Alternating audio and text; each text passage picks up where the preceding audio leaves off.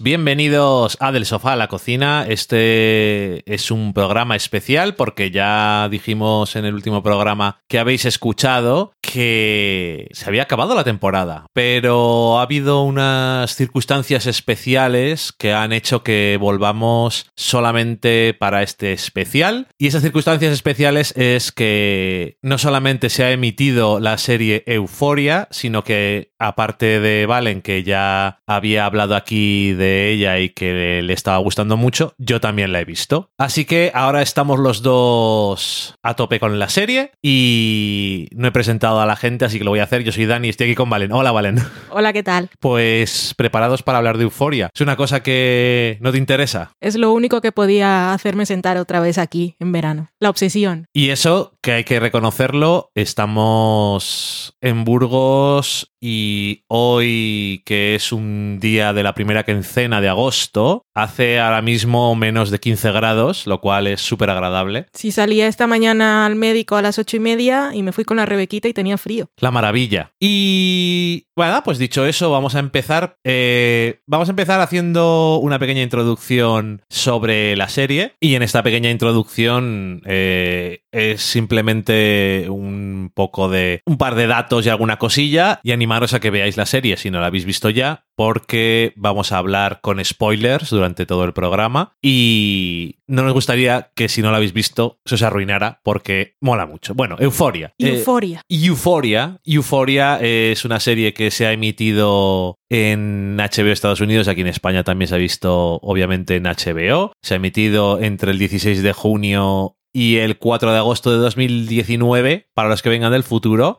Y- Esta sí es una serie que van a conocer los que vengan del futuro. Probablemente. Eh, es un... Bueno, dicen, es un teen drama, o sea, un drama sobre adolescentes que están en el instituto. Mm, es una serie de episodios de 50 a una hora y está creada por Sam Levison, basada en un... Lo que dicen, está basada, no, en- no dicen está basada en una serie, sino en un formato que me hace gracia, pero bueno, está basada en la serie israelí del mismo nombre y Sam Levison es más conocido por la última película que eh, estrenó el año pasado, en 2018, que se llamaba Assassination Nation, pero ya había sido guionista y director en un par de proyectos más, Another Happy Day y The Wizard of Lies, y aquí es un creador de estilo casi británico porque es el guionista de todos los episodios y dirige todos los episodios excepto tres, me parece. Sí. Eh, son, por desgracia, solamente ocho. Y para quien no lo sepa, a mí me gustan los nombres de episodios buenos y esta serie tiene buenos nombres de episodios. Son canciones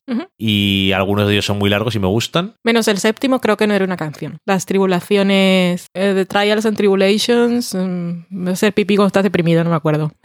Correcto, pero mola mucho, o sea que no Mm. Nada. Eh, la serie tiene varios protagonistas importantes. eh, Empezando por eh, Rue Bennett, que está interpretada por Zendaya, Zendaya. Zendaya, que es una actriz que se la conoce más o se la conocía más por sus trabajos con Disney y últimamente en, las, en el reboot de Spider-Man y también es eh, cantante. Y, y bueno, eh, este personaje, que es una chica de 17 años, es básicamente el avatar de Sam Levison, que tuvo muchos problemas con la drogadicción cuando era adolescente y Rue es él. O sea que el estilo de tramas y el estilo de serie de la serie israelí original está mezclada con sus propias experiencias y historias que él conocía. Y el otro personaje mm, fundamental de la serie, aunque hay muchos fundamentales y vamos a repasarles todos y todas sus historias, es el personaje de Jules, porque, porque sí. ahora hablaremos un poco más. Está interpretado por Hunter Schaefer y es la chica que acaba de llegar al pueblo. No sabemos dónde está este lugar en el que se desarrolla, pero bueno, eh, esto es una historia llena de, de sexo, de drogas, de bebida y de problemas para estos adolescentes, pero yo creo que la base, la clave del éxito de la serie está en varias cosas. La primera es en lo que decía el creador, que es la intención de la serie era, aparte, me imagino que hacer un poco de terapia personal, eh, conseguir que un público más adulto, porque la serie es para adultos, comprendiera y empatizara con problemas de la juventud actual. Son de la generación, ¿cómo se llama esta? Z. Eh, de hecho, eh, el primer episodio empieza con el nacimiento de, la, de Ru y ella nació el día del 11S. Ujú. Bueno, y eso, esa empatía por los personajes y por lo que está detrás de sus comportamientos. Y luego también yo creo que, aparte de las interpretaciones, el estilo visual es una cosa de las que ya hablaremos un poco más, pero la pone muy por encima de, no de series eh, de adolescentes, sino de series en general. Y tampoco quiero decir mucho más. Eh, si os apetece ver una serie con personajes que sí es cierto que no están pasando los mejores momentos de su vida, tienen muchos problemas, pero hay mucha empatía por todo lo que les ocurre, es preciosa de ver y de escuchar, los actores y actrices están genial. Y no sé, si eso os llama un poquito, tenéis que verla y no quiero decir nada más, nos ha encantado la serie y a partir de aquí, yo creo que spoilers ya. Es que no sé si quieres decir algo así general para que pueda atraer más a la gente que no la haya visto. No sé, hay mucha gente que se ha quedado con que es, eh, ah, es Skins y es HBO y entonces es más excesiva. Y no, pues Euforia realmente no va a provocar, tiene muchas cosas que decir y la clave es esa que decías, que lo ha recalcado mucho Sam Levinson, que quiere buscar la empatía, no tanto con la juventud de hoy en día, sino con, con esos personajes, que, bueno, que casualmente son adolescentes Ok, vale. Ujú. pero es que si ves el primer episodio igual dices, "Mm,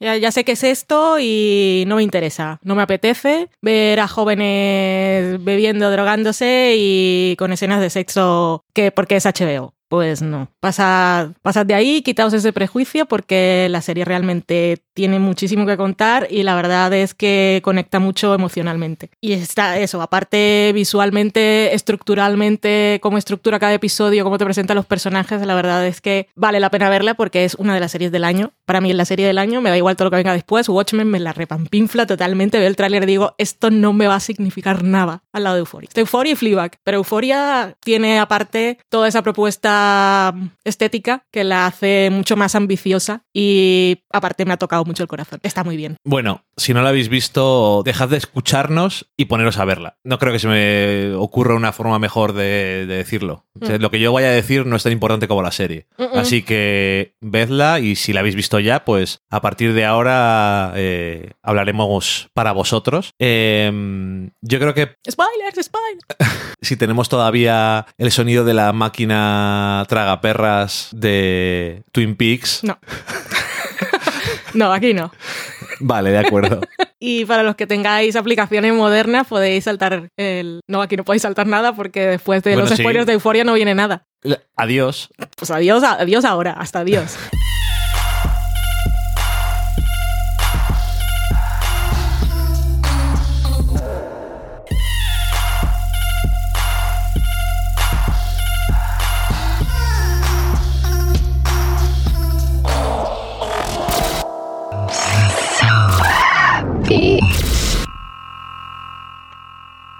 Vale, euforia. Euforia, vamos a decirlo bien. Mm, yo eh, considero que, ya que vamos a hablar con spoilers, una forma interesante sería explorar los viajes de los diferentes personajes o lo que eh, les pasa y lo que les ocurre a lo largo de la serie. Pero antes de entrar en los personajes y en la trama, yo también creo que es muy importante, como he dicho antes, todo el tema estético, no solamente visual, sino también sonoro. Sobre todo cuando has terminado de ver la serie, te das cuenta de ciertas cosas. Como por ejemplo lo de la canción del final. Sí. Que me dijiste el otro día. Escucha aquí a ver qué escuchas la, el montaje número musical del final. Que... Que hubo gente que decía, es que no significa nada, es el videoclip de la canción oficial de la serie que lo pusieron después. Y yo, pero ¿qué serie habéis estado viendo? Que podéis pensar semejante estupidez Pero, ¿qué televisión habéis estado viendo? que habéis hecho toda vuestra vida, ¿no? Es que no entiendo. ¿En qué serie hacen eso?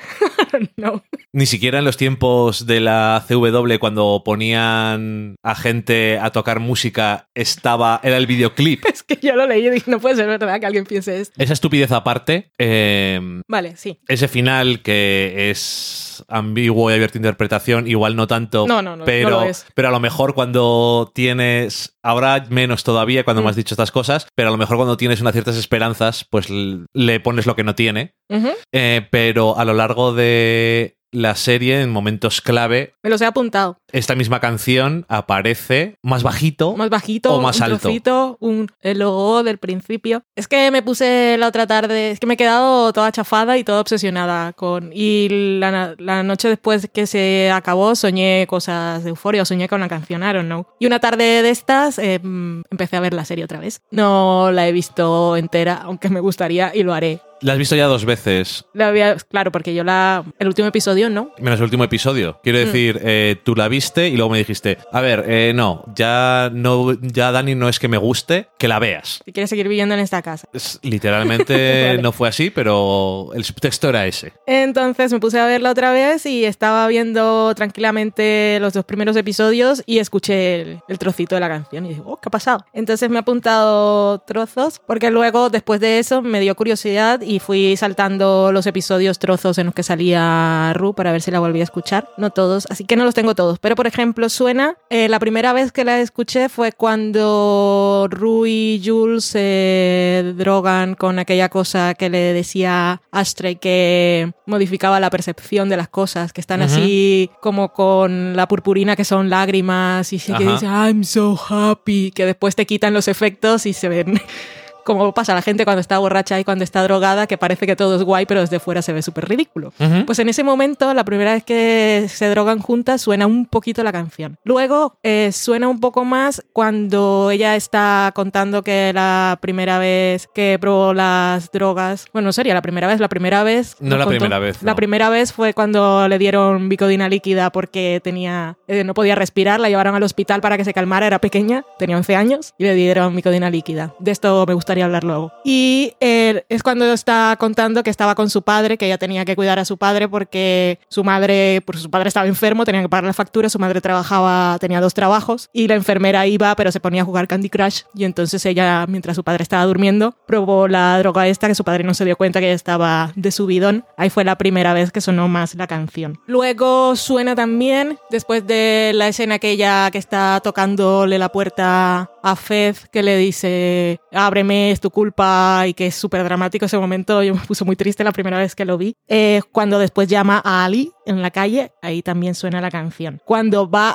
a buscar a Jules en el episodio de Halloween, que va a darle un beso y Jules se aparta, le hace la cobra, como dicen en, en la calle. Eh, ahí también la- suena un poco la, la canción. También suena. Cuando, ah, sí, en el mismo episodio de Halloween, cuando Jules está borracha en la piscina que está recitando versos de Shakespeare, de Shakespeare, y hay un momento en que Jules está debajo del agua y Rue dice algo así como: Esto no se, no, no se siente bien. Ahí también suena la canción, y después, pues ya al final de la temporada, suena el primero, los O suenan eh, justo cuando se cierra la puerta. Y cuando... Y después vuelve a empezar otra vez. Y cuando estamos viendo el flashback de su OD, también suena, ¿no? También, cierto, verdad. Se me había olvidado. La primera vez que importante. cuentan lo que le encontraba la hermana. Entonces, claramente... eh, Ha sido, el- ha sido su... Siempre los personajes suelen tener una canción. Bueno, siempre no, en las series buenas. Un tema recurrente que es el suyo propio, que lo suelen poner la banda sonora como con su nombre. Y este era el de Ru, lo que pasa es que sonaba muy poquito y no conocíamos la canción. Entonces no encontrábamos el hilo conductor. Que parece que... Y como suenan tantas canciones. que parece que es un símbolo de momentos bajos. Entonces, claro, cuando al final de la temporada es un musical completo, Ujú, el significado te viene ahí a la cabeza de esto es un momento muy bajo. ujú. Eh, la música que... También es esto, es que no sé cómo, cómo se llama en español, el foreshadowing, Ujú. Es que eh, cuando lo he buscado en español ponen... El plantar semillas. Sí, sí. No, es el mostrarte algo de... O sea, anticiparte cosas. Poner anticipación o algo así. Pero bueno. Sí, es que es, literalmente es eso, pero... Sí, pues eso. Bueno, sí, pero que iba a decir que la música, eh, la banda sonora original es de Labyrinth, pero esa canción ya existía Sí, y la, la adaptan para... sí, la grabaron con ella. Vale. Em, que la música, por cierto, que la pone HBO en YouTube, tiene ahí unos visualizers... Pero todos estamos esperando que salga en... Todos, cuando digo todos, es la humanidad completa que ve. Que salga en Spotify la... Porque está... han puesto la lista. Ajá. Y Labyrinth tiene... Eh, esta de All For Us la tiene en Spotify y la de Mount Everest, pero no... Y los otros están en YouTube, pero lo que queremos es la banda sonora original. La banda sonora original es hipnotizante. Por decir algo. O sea, la canción que sale es la que sale en el flashback de Jules, que solamente es un loop. Sí. Yo tengo hecho un MP3 co- de hora y media. Y es que es, pues estás así todo el rato escuchándolo y es como que te metes en otro mundo. No sé cómo explicarlo, pero es. Yo me lo he es puesto para flipante. Y leer y se me acaba y no me doy cuenta. Eh, eso, todo el tema de la música y, y el audio, la verdad es que está súper currado. Visualmente es una serie súper llamativa. No hay suficientes, pero bueno, hay algunas cosas de detrás de las escenas y todo esto. Un behind the scenes. Eh, BTS, le dicen. es muy moderno, pero BTS también es el grupo de K-pop que más gusta a las jóvenes. Y tienen una canción que se llama Euforia, porque yo busqué BTS Oh, Euforia en YouTube y me salió esta gente. Bueno, em, hoy justamente han dicho, ¿tienes algo de BTS?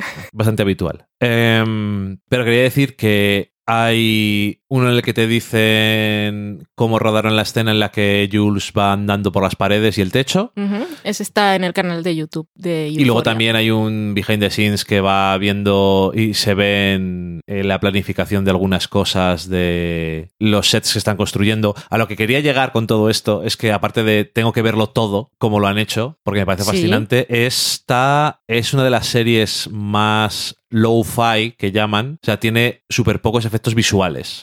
Está todo hecho muy a la vieja usanza y sobre todo se nota mucho en eso que me enseñaste tú de cómo rodaron una escena en la que hay varios cambios de escenario. Es cuando está explicando cómo pasa o no pasa o cómo se condensa no, el tiempo cuando estás deprimido. Y lo más normal que suelen hacer hoy en día son transiciones digitales, Mm. pero construyeron el set para hacer los movimientos de cámara. Es que es, es un gasto extremo, pero que se nota de alguna forma. Eso y los movimientos de cámara concretos, la cámara que usan tiene eh, está en un eje que puede girar en todos los sentidos y la aprovechan muy bien. Aparte de estar en una grúa, tiene eso, un giroscopio y la usan un montón y súper bien, pero ya que vamos a esto de gasto innecesario, no, no innecesario. No es necesario, No porque necesario, no es- estuve leyendo en Reddit eh, los directores de fotografía y filmmakers que, que están en Reddit, yo que sé su, experiencia o no, pero decían que realmente les haría más barato. No, no, quiero decir, Que no, ¿eh? que hay mucho dinero. Porque hablaba con Alberto Rey el otro día por WhatsApp y me decía, qué montón de pasta y yo, lo me- mejor dinero invertido en el mundo, ojalá todos se gastaran el dinero así y no en otras cosas. pero... es eh, una creatividad que le iba a decir, loca. innecesario no era, pero extravagante en el sentido del episodio de la feria, que es que está construida entera. Sí, pero no lo sabes y entonces dices, no lo "Pues sabes, mira, pero es que es muy curioso porque la hicieron, construyeron la feria entera y entonces pudieron hacer todo el montaje de las cámaras para todos esos planos que hay, desde arriba, desde un lado, desde el otro. que parece que son transiciones y no. Y aparte la planificación de Bueno, los por actores, caminar cuando tienen que hablar. Con... O sea, el tema del blocking que tuvieron que hacer Sí. y todo eso sería la leche, pero la planificación de preproducción, Ujú. eh, decía San Levison que tenían, se me ha olvidado la cifra, la de storyboards Sí. que tenían para cada episodio era flipante. Y Es una locura trabajar ahí, mola un montón. Sí, y, y la, la verdad es que hasta la cosa más sencilla eh, mola. Es que no sé, te estaba explicando en un episodio que estábamos viendo, bueno, no solamente yo que sé, la transición cuando está, que pasa de ser un anime a ser una persona cat, que es una cosa muy sencilla, pero que queda súper bien, pero un movimiento de cámara súper sencillo de, me parece que es el padre de Nate que le mira cuando está en detención. Sí, lo, lo de los puntos de vista, que nos sorprendió cuando nos sorprendió, bueno, llamó la atención y lo comentamos mucho cuando al final de temporada de Big Little Lies. Oh, el montaje, las miradas, cómo ubica a todos los personajes. Eso es risión y amateur en comparación con lo que hacen aquí, porque aparte siguen a todos los personajes en todos los episodios. En el car o sea, en lo de la feria, en la fiesta de Halloween, en, en la fiesta de prom. O sea, siempre va siguiendo a todos los personajes. Son muchísimos puntos de vista, sabes dónde está cada uno. Y tengo que decir que el montaje de los episodios es una de las cosas que también me ha llamado más la atención porque no, es- no están montados en orden cronológico, pero están tan bien pensadas las transiciones de una cosa a otra y qué es lo que tienes que saber antes y después, O no. o no tienes que saber antes y después. Está súper bien orquestado y es genial. Eh, no sé cuánto de eso, eso sí no recuerdo cuánto de eso es edición y cuánto estaba en el guion, pero aparte tenía que, tenía que comentar. Eso tiene que ser guion. Vale, pues tengo que decir Porque una el guion cosa. es estructura. Tengo que decir una cosa. Eh, todos necesitamos ver los guiones de Euforia. Porque explicaba este hombre cuando estaban en el panel de Austin, el festival. Todos estos enlaces hay que ponerlos. Lo de que, Sí, hay que ponerlo, sí. eh, montaron la feria es la- una entrevista con Jacob Elordi, el Nate, que es australiano. Pobrecito. es tan mono y tan tímido. Jolín. Casi igual que Nate. Eh, pero, y que los guiones, dice Sam Levison, Eso fue muy gracioso. Es muy gracioso, pero hasta cierto punto casi lo entiendo. Dice que él no escribe guiones con. ¿Cómo se llama aquí? El stage direc- direction y todo esto. Pues no escribe nada de exterior, Eso, dice- interior, eh, casa Dani, grabando podcast. Sí, que dice, Día, dice noche. que dice, la gente no, eso Ni no la lo lee descripción nada. de la escena. Porque la gente solamente lee los diálogos. Mm. Dice, mi experiencia es que la gente lee los diálogos y eso no lo lee nadie. Entonces, que pone además en los guiones, esta escena es la hostia. Ya verás, cré- créeme que verás cómo va a molar un montón, ya verás, ¿eh? Tú atenta, atenta a la escena. suena tal canción y es amazing y los diálogos y perfecto. Nadie dijo nada. Y decían algunos de los actores Oye, pero que- luego se encontraron el episodio y dijeron, esto es una mina de oro. Ya. Y que les decía, ponte esta canción para que te metas en este, en este estado de mente o lo que sea. La leche. Ahí que también contaba que él no escribía los guiones, sino que los dictaba, pero no como Matthew Weiner, que seguramente tenía un palo y le gritaba a la persona que estaba escribiendo. Él tiene una persona ahí que no ha dicho quién es, pero él dice que va interpretando a los personajes. Ajá. Y va haciendo las voces y camina como ellos y las posturas. Entonces, por eso yo saqué la conclusión que no tiene que decir, y ahora Ru dice, sino que habla como ella y la otra persona ya sabe que es Ru. Es todo muy peculiar. Yo también quiero ver eso. Nunca había escuchado a nadie que tuviera un proceso tan peculiar para escribir guiones. Tengo que decir que estoy a favor, porque lo, casi lo peor de ponerte a escribir es ponerte a escribir. Mm. Y es una persona muy concreta, él, pero no sé, de alguna forma lo hace todavía mejor. Eh, bueno, no sé, es que no se me ocurre nada más que decir de este tipo de, de comentarios un poco más técnicos y eso no- por no entrar en la trama. Yo de comen- técnico comentario no, pero sí hablando de estructura, eh, que estábamos comentando que los episodios estaban un poco, que no, no era un- una narración lineal eh, como pasaban las cosas, sino que estaba todo desestructurado. Estructurado no es deconstruido, bueno, en fin. Em, pero lo que más me llamó la atención, aparte de eso, fue la decisión de, de hacer esa presentación, ese- esa presentación de cada personaje en un episodio. No tanto eso, sino de. Porque en el primer episodio conocemos a Ru, en ese prólogo que ella va es la protagonista. Desde que nace. Sí. Y en el segundo tenemos a Nate. Pero lo que más me llamó la atención de todo esto fue la estructura de la temporada, porque nos, nos deja que nos hagamos una idea de muchos personajes antes de conocerlos. Porque luego cuando nos cuentan esos pequeños momentos que han definido su vida, eh, ya nosotros tenemos una idea seguramente equivocada o superficial. Una Y eso- preconcebida de ellos, sí. Y eso también va en parte con esa idea suya de que su intención es crear,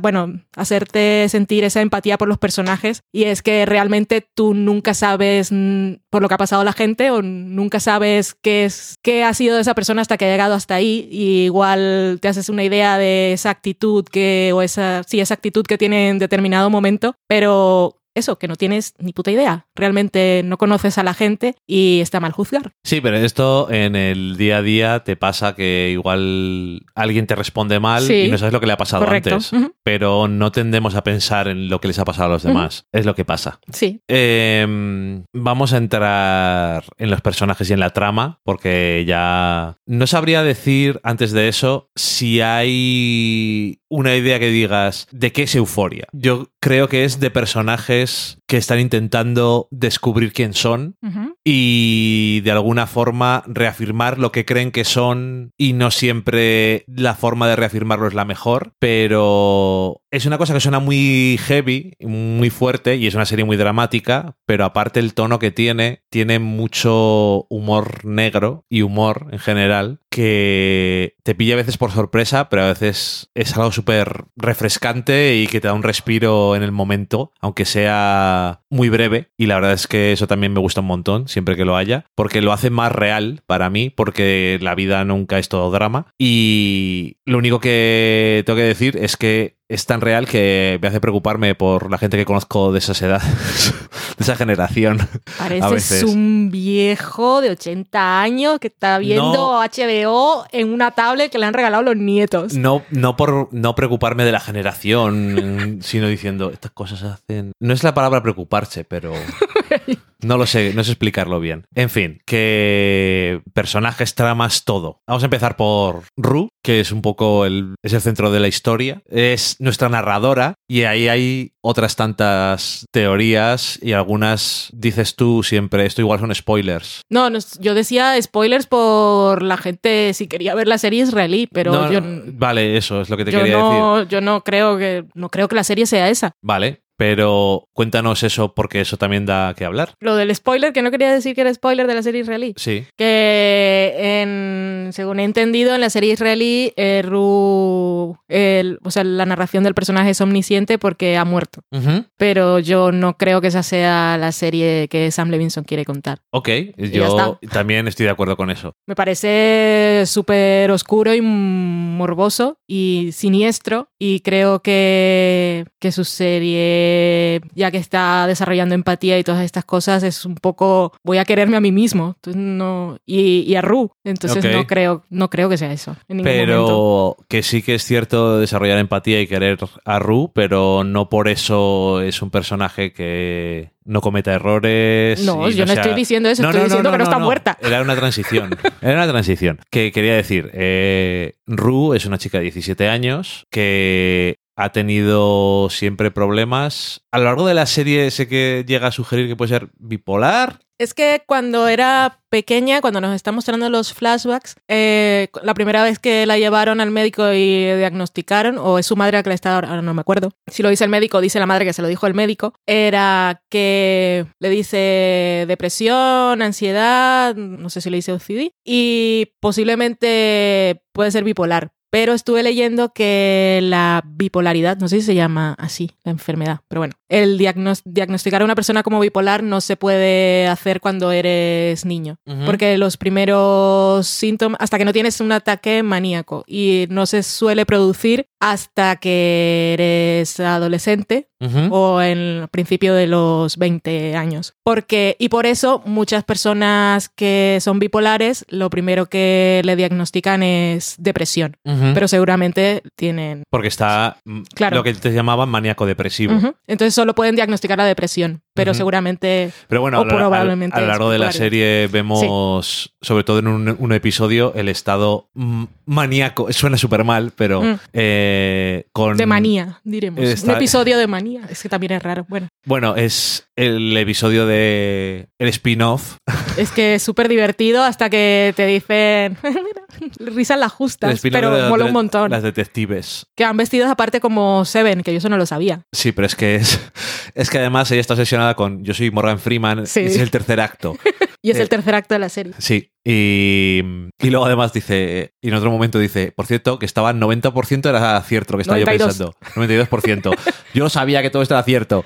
Eh, bueno, ha tenido muchos problemas en su infancia, pero que, claro, nunca ha sido bien diagnosticada y bien medicada. Y, eh, ha- nos dejan, como el punto de vista es el de los jóvenes, entonces luego algunas cosas nos quedan en el fondo. Hay un momento en algún fla- en algún flashback, no. Hay una escena en los primeros episodios que Ruth sale con gafas de sol y se va con su hermana al cole en autobús. hablando- Y su madre está hablando de que no le cubre el seguro, ciertas cosas. Entonces, ahí nos van dejando toda una cosa de fondo que no es lo más importante de la serie, pero que a, a mí me parece que- Vale. que, está bastante clara. Tengo que decir una cosa, eh, ya que a lo mejor luego no nos da tanto pie, Mm. vamos a comentar un par de cosas sobre el sistema de sanidad en Estados Unidos. Que está lo del seguro no me cubre esa medicación y está lo de una niña va al hospital por lo que sea y le dan bicodina líquida. Y, Y eso- también te lo cuentan con el padre de Casey. Eh, eso, por desgracia, en Estados Unidos son historias que le pasan a todo tipo de gente todos los días. Y es que pasa mucho en todos los países anglosajones, por lo menos por lo que vi en el Reino Unido, pero tú vas a donde se compran las medicinas y dices, me duele una pierna, me voy a comprar un ibuprofeno. Y te dan una concentración, unos miligramos del principio activo que es irrisorio. Bueno, como en Colombia que nos venden el Advil, Sí. y yo por eso me tomaba varias pastillitas rojas. ¿Y el Advil cuánto, Por te- cuánto 200 tenía? miligramos. 200 Cuando yo llegué aquí la primera vez a una farmacia en España y pedí ibuprofeno, o sea, yo llevé la yo mi botecito de Advil, se me había acabado y entonces vi lo que era y pedí ibuprofeno y me dijeron 600 o 1000, no me acuerdo. 600 o. No, hay 1200. 600 o 800 Bueno, de no- no sé lo ibuprofeno, que que, es el retard. Eh, y yo dije, ¿eh? Sí. sí. Porque claro, yo siempre me tomaba dos, tres, cuatro, porque es que no me hacía nada cuando me daban migrañas. Imagínate, un Advil. Bueno, y aquí en una farmacia sin receta puedes comprar eh, antiinflamatorios y cosas para quitarte el dolor Nolotil, que no son adictivas, Enantium. que son muy, mucho, muchísimo más fuertes que un Advil. Que dicen, tómate un Advil si te duele la cabeza. Esto no hace nada, No. absolutamente. ¿Y qué pasa? Pues que de vender over the counter que dicen, o sea, sin receta, cosas que no valen para nada, vas al médico y te dice, ah, pues no te preocupes, toma Bicodina, toma Oxy. Que vimos justo el programa de Patriot Cat. de este, Patriot Act, sí. efectivamente, y algunos también de Las Week Tonight han hablado de esto. Y es que eso, eh, bueno, el de Patriot Act eh, era, peor, de era peor todavía porque era el fentanil, que es una droga que aparece prominentemente en Euforia, que la mencionan. eh, así como chiste, pero En Euphoria no la mencionan como chiste. no, no, Ah, en el, Vale. en el Patriot, en Patriot Act. ok. Y era la idea de que es una droga tan fuerte, un opioide tan fuerte que solamente estaba diseñado para dárselo a, pacientes con cáncer con mucho dolor o eh, posoperatorio. Y sin embargo, habían visto Mm. que no sé qué año era, pero no hace 15 años. El año pasado o hace dos años, el 1% del fentanil se lo habían recetado a pacientes con cáncer. Y lo demás es como me duele la cabeza, me duele, como decían, me duele la entrepierna. Toma fentanil. ¿Y qué ocurre? Que estos son medicamentos súper adictivos. Y lo que decías tú, eh, esto se ve muy bien en la historia del padre de Casey, que tiene un accidente, le dan drogas y, y se acabó.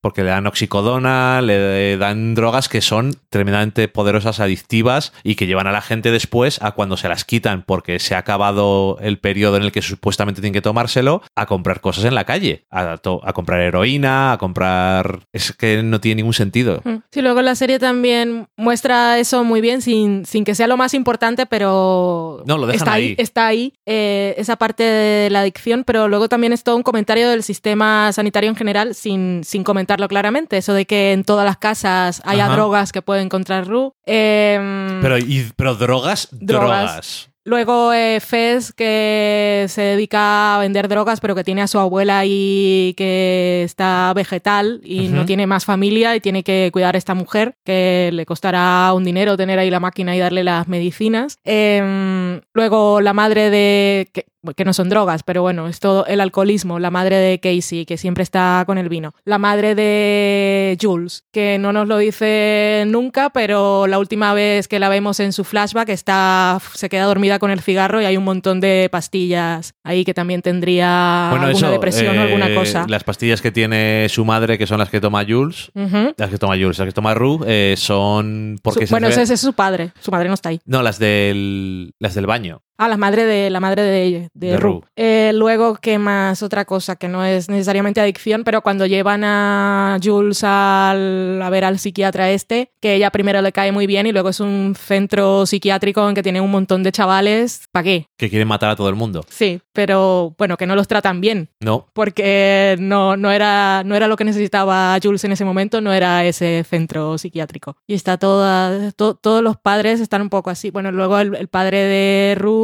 eh, enfermo de cáncer, todos facturas que nadie puede pagar, la madre trabajando un montón que no puede estar en casa y ahí va todo ahí. Están, o sea, todos los hijos de alguna manera están sufriendo la crisis que viven los padres y que esa crisis... Bueno, sí, sí. Sí. Sí, literalmente, porque luego Nate, su padre es rico, pero está sufriendo otra crisis diferente que está sufriendo su padre. Eh, que luego, que ellos simplemente es eso. Aquí la sanidad en España te quejas de que tardan mucho en darte hora y el día, ay, mandado seis meses, pero es entre comillas gratis. No es gratis porque tienes que pagar impuestos, pero no te vas a morir en la calle porque te pongas enfermo. Es que es una cosa que a mí me da, siempre sale en Estados Unidos y eso lo habréis visto en series, películas, en todos los sitios hay una trama de eso. Pero ¿por qué no va a haber una trama de eso? Si es que es la fuente de más conflicto y de más problemas y traumas. Sí. Bueno, el padre de, deudas. El padre de Maddie también es alcohólico y es un poco como si nos estuvieran contando la crisis económica del 2007, 2006, 2008, 2008 porque estos eran niños en aquel momento. Y esto es un poco las consecuencias. El, padre de Nate es el rico del pueblo, pero la, la, familia de Maddie son pobres. O sea, no hay, aparte de él, no hay ningún rico. Igual el padre de Jules parece que la casa bien y se van a comer a restaurantes, pero todos los demás están un poco ahí subsistiendo. Bueno, pero ¿y luego qué es eso? Que y todos los que no tienen problemas económicos tienen problemas de otra clase. Jules con su madre, Nate con su padre. Eh, bueno, en fin. Eh, este era el... Vamos a dejarlo dicho porque luego igual no llegamos a esto. Y yo creo que, como dices tú, igual no es una serie que critica la, eh, la sanidad en Estados Unidos, o por lo menos no como lo que está de frente, pero desde luego es un subtexto y la conversación esa con la madre de Ru es el mejor ejemplo para mí porque no está dentro de lo que está pasando, pero está ahí. Sí, Ru ni siquiera la escucha. No, se está yendo. Eh, pues eso, Ru mm, no ha sido bien diagnosticada, ha descubierto las drogas y ha visto que eso silencia el mundo, silencia su propio cerebro, le hace estar en paz. No ha sido diagnosticada y la muerte de su padre también. Bueno, por supuesto. pero quiero decir que las drogas le proporcionan que, como decía Sam Levison, que era drogadicto, no puedes hacer, no intentan darle glamour a las drogas, pero no puedes presentar una serie sobre alguien que es un drogadicto sin demostrar los, entre comillas, beneficios que ven en las drogas. ¿Qué es lo que están ganando con las drogas? Porque si no... Que son, que son muy efímeros y ella también lo dice, que parece en un principio que va, ah, qué subidón, pero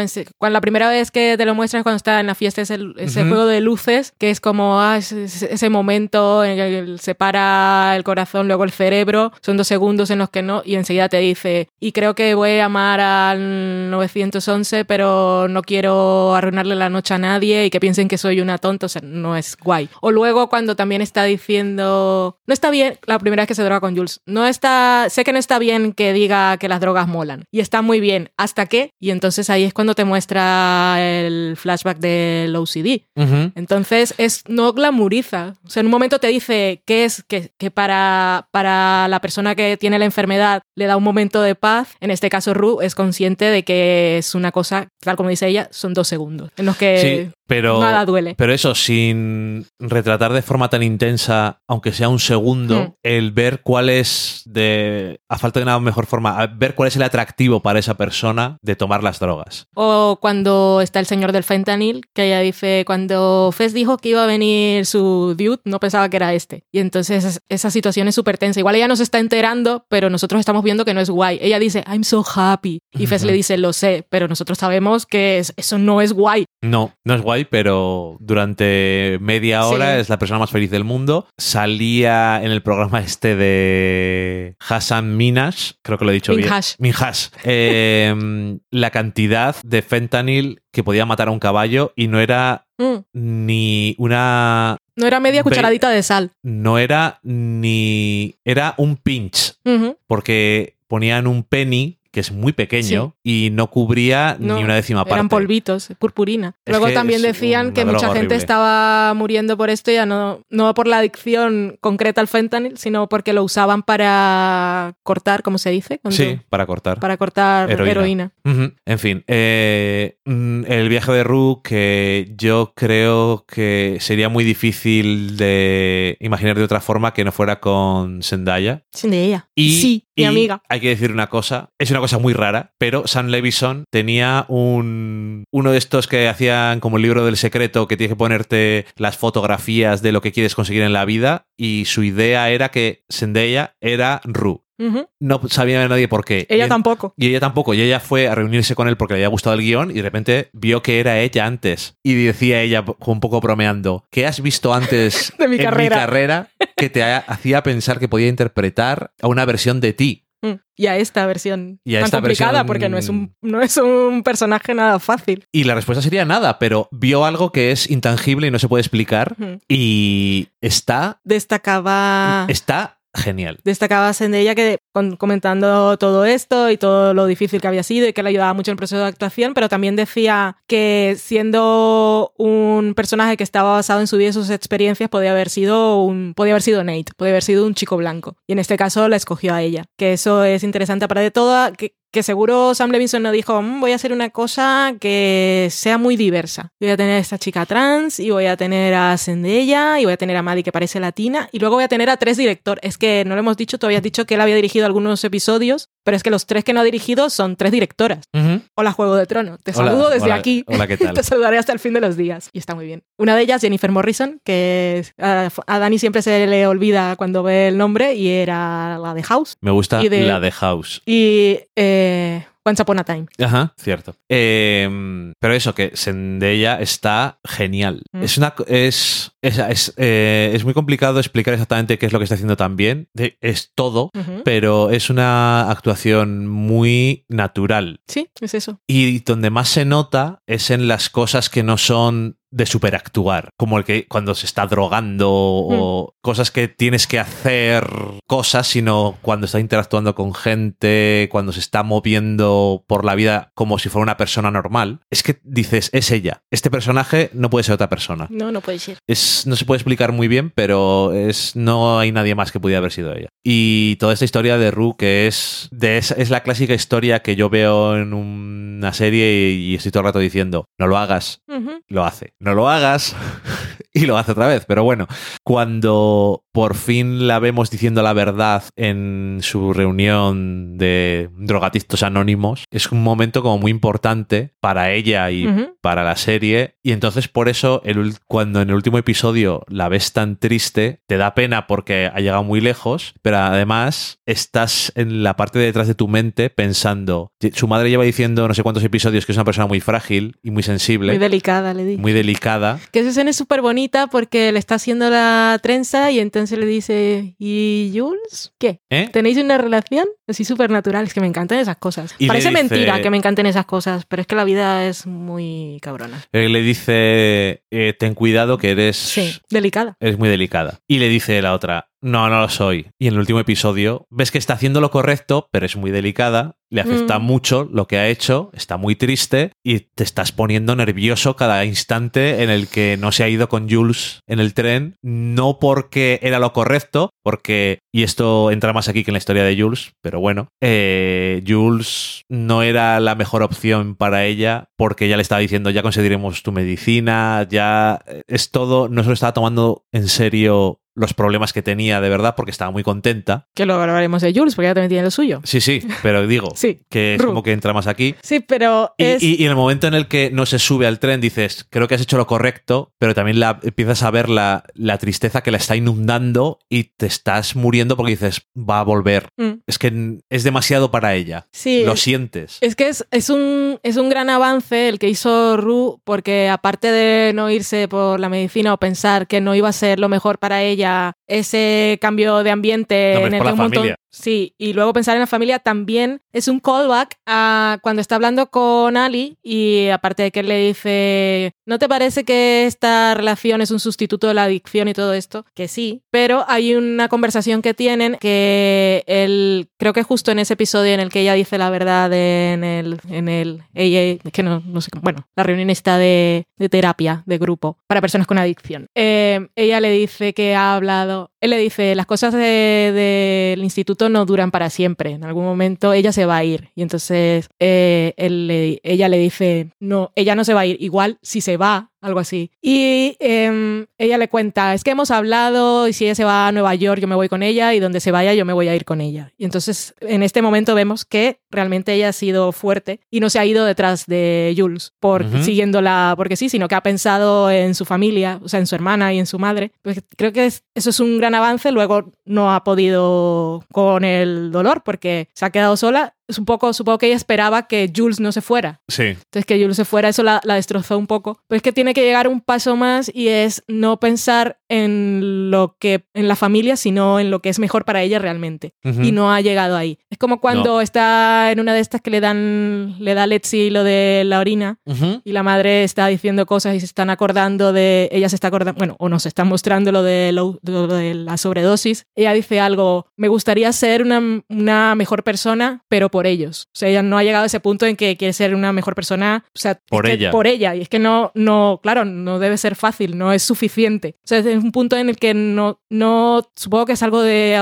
de autoestima o de debilidad o que no te sientes lo suficientemente fuerte y es lo que cuando de ese paso en que aparte del- por la familia o por no hacer daño a los demás es por no hacerse daño a sí mismo que es esa es la cosa importante que no ha llegado ahí pobrecita hija mía Ya. pero es que ha estado pero ha sido un gran paso. Y bueno luego un paso atrás. Y eso es lo que duele precisamente. Porque si no Sí. Pero que no lo había pensado así, pero que realmente lo que le duele a lo mejor no es tanto tener que hacer lo correcto, sino que Jules se vaya claro y no diga... Porque ella insiste. Es un poco, era, era un poco juego de consentimiento también, porque Jules le decía, pero si fue idea tuya, y ella dice, ya, pero ahora no me parece tan buena idea. Le dice, Ajá. no, conseguiremos no sé qué, llamaremos y tal. Y dice, no, pero yo creo que no. Y lo dice, si lo dijera una vez, pues lo, lo insiste, lo dice tres, cuatro, cinco veces, y al final Jules se va, y entonces eso es lo que la hace pensar que, Sí. que no, que no la quiere. Sí, eso es. Y el no sentirse amada por la persona más especial que ha conocido nunca. Que aparte tiene una cosa que no sé si influye, pero justo en ese episodio, cuando se están vistiendo, que Jules la convierte en otra persona. Ajá. Y entonces le dice qué guapa estás. Ya no parece Seth, Rogen, que luego te dicen que la ropa que lleva es la del padre y todas estas historias. Pero entonces le está hablando de esa otra persona y parece que la quiere convertir. Que hay un momento cuando le dice, estás enamorada de Ana, pero también estás enamorada de mí. ¿Te gustaría que fuera diferente? O sea, tiene un montón de cosas en la cabeza. Sí, la pero pobre. claro, es que además, eh, y ahora hablaremos de Jules, pero justo acaba de estar en la ciudad X con alguien que nos puede recordar Un poquito un solo. poquito solo a Ru y es una persona distinta que Mm. tiene unos problemas diferentes y venga, Jules. Seguro que de Ru nos dejamos algo, pero es que todos los personajes también se interconectan y no queremos que sea un programa ta- ta- tan largo. No. Tan largo como toda la, la serie. Em, Jules es un personaje súper interesante porque además Hunter Schafer, que no había sido nunca actriz, Mm, ¿era modelo? Sí. Em, Es modelo. Bueno, es modelo. Ahora más, me imagino. Ahora es actriz. Em, Como Debbie Glow, que es productora y actriz. Ok. Y luchadora. Una vez más, es imposible, y esto habla también muy bien a favor de la gente de casting, es imposible imaginarse a otra persona No. haciendo de Jules, y lo hace también, una vez más, de forma tan natural, esa mm, eh, felicidad superficial, esa forma de moverse por la vida, le sale de forma tan natural, te la crees tanto en el papel, que ves y dices, estos igual son los dos personajes más importantes de la serie, y están tan perfectamente hecho el casting, que dices, así es como funcionan las cosas bien. Y que no les hicieron la prueba de química. Pero es verdad que decían que la firmaron el contrato y después hizo escenas con Zendaya. Y mira qué bien. Pero podía no haber salido bien. Sí, pero yo creo que tenían tan claro que eran los personajes que dijeron, vamos a arriesgarnos a que luego estén bien juntas, Mm. porque están tan bien separadas. La historia de Jules, como decía antes, la música del flashback que está ahí en loop, pero que te lo van contando y también es súper dramático. Todo el tema de su madre, que está guay que por lo menos tenga a su padre. Es que ha perdido a un padre igual que Ru, pero de una forma diferente. Y es un trauma distinto porque no. Aunque haya gente a nivel psicológico, no estoy hablando de euforia en concreto, que cuando alguien se muere le resienten porque les han abandonado. No es el caso de Ru, simplemente está triste porque su padre ya no está. Pero en el caso de Jules, su madre la ha, rechaza- ha rechazado lo que es, su mera esencia. Y eso también es súper traumático, porque vale que su padre parece un padrazo, Sí. pero que no está de más que haya padres que no sean malos, pero que es que su madre tampoco parece que sea un monstruo, simplemente es alguien que no sabe qué hacer, no entiende y pero que al final el resultado es ese, que Jules siente que Igual su madre la llevó al médico esperando que la ayudara y se encontró con ese doctor que lo que quería era corregir lo que consideraba un problema pero al en final su hija. pero no está ahí. Mm. Entonces lo que te quiero decir es que al final es que la mujer más importante de su vida la ha rechazado.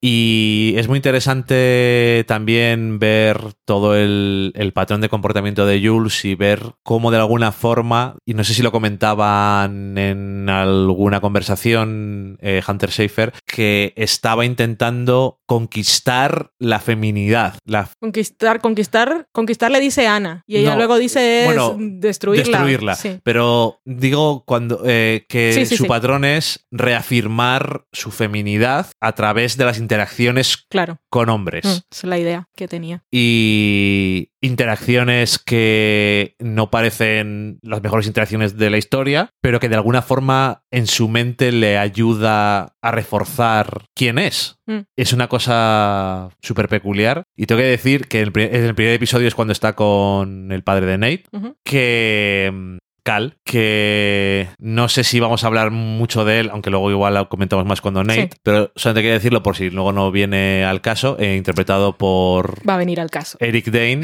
que de alguna forma rara tiene todos los... Con Nate, vamos a hablarlo con Nate. Vale. Bueno, Jules, eh, tiene un momento súper importante cuando se da cuenta o cuando cree darse cuenta de que por ella es por lo que, eh, por lo que Rue está sobria. El momento en el que ve todo el peso de esa responsabilidad encima de ella y es demasiado. Y es un momento horrible porque lo ves pasar Sí. delante de ti y estás viendo que eso va a ser deteriorar la relación entre ellas seguro y es muy doloroso, pero al mismo tiempo es comprensible que Jules es una persona que quiere unas cosas en la vida y está contenta y quiere a Jules, pero esa responsabilidad no la ha pedido y no la podía, no debería de tenerla nadie. Porque al final, eso también va con lo que has dicho antes de Ru, que no hace las cosas para por ella, sino por los demás, pero también le cuesta ponerse la responsabilidad sobre ella misma. Y entonces enseguida le pone la responsabilidad a los demás. Entonces es demasiada presión para ella. Es mucha presión. Nos han contado en ese mm, pequeño prólogo que nos hacen de los personajes lo difícil que fue para ella, porque luego ahora tiene un padre muy comprensivo y que la apoya, pero tenemos esa fase en... Es que me parece que está muy bien el retrato cuando dice eh, que no le gustaba su cuerpo, no le gustaban sus hombros, no le gustaban sus brazos, no le gustaban sus piernas, no le gustaban sus rodillas. No era que estuviera tan mal que quisiera matarse, pero no le gustaba cómo funcionaba su cerebro y cómo, y cómo era su cuerpo. Y cuando no te gustan esas cosas de ti mismo es difícil que estés feliz. Creo que lo explican de una forma que es un chiste que hacen alguna vez más en el, en el voiceover, que es, no es que no le gustara su o le gustaba su cuerpo, excepto, y dice mm. todo. Y bueno, tenemos esto, al final ha, tenido un padre que le ha apoyado en hacer la transición, pero también vemos cómo es esa relación conflictiva y problemática que tiene con esa, la imagen que quiere proyectar de sí misma, que espera que, como comentabas antes, le den la validación los hombres. Y no, y también le dice a Ru en un momento cuando están así, que son, son de esas cosas que te las van dejando así, que nunca hay una conversación súper intensa. Pero es cuando está diciendo que ha conocido a este Tyler, que van a quedar en el lago y Ru se preocupa y dice que eso le parece muy problemático. Ya le dice, es que yo soy trans, que Ru la corta, o sea, te lo dejan así. Y que ella no, igual no puede tener las relaciones, o sea, no, ella cree que no puede quedar en, patinando con, un, con un chico, porque no, todas sus relaciones siempre han sido clandestinas. Entonces tiene todo ese problema. Y luego, aparte tiene la presión que quiere a Ru, pero que ella le dice a Ru primero que es cuando Ru deja de tomar drogas, porque le dices que yo he pasado muchas mierdas en mi vida y yo no puedo estar con una persona que se está drogando, que es normal, que es después de lo de Fez, porque si es una persona que era, es tu amiga y es en quien confías y de repente cualquier día va a parecer muerta, pues es una relación que no quieres tener. Entonces ya tenemos todos esos problemas que la hemos visto aquí que ha aparecido toda Happy Flower y con Sailor Moon, como dice Fez, pero justo antes de llegar a este pueblo ya sabemos que todas sus relaciones han sido así. Y luego es que tiene a Nate. Y todas las amenazas que le hace Nate es que son súper chungo porque él siempre apela a te voy a te voy a voy a hacer una llamada anónima de pornografía infantil, pero él le hace el, el énfasis en vas a, estar en la lista de sex offender el resto de tu vida no a conseguir un trabajo y ella piensa no lo mismo que piensa el chico este que le dice Kat, bórrame porque te voy a denunciar. Es que ella es una chica trans y entonces para ella estar en una lista de sex offender por pornografía infantil significa una cosa mucho más intensa y mucho, mucho más, mm, no sé, gran, espectacular, no, es que es una palabra que me suena guay, pero una cosa mucho más, mm, bueno, dime una palabra.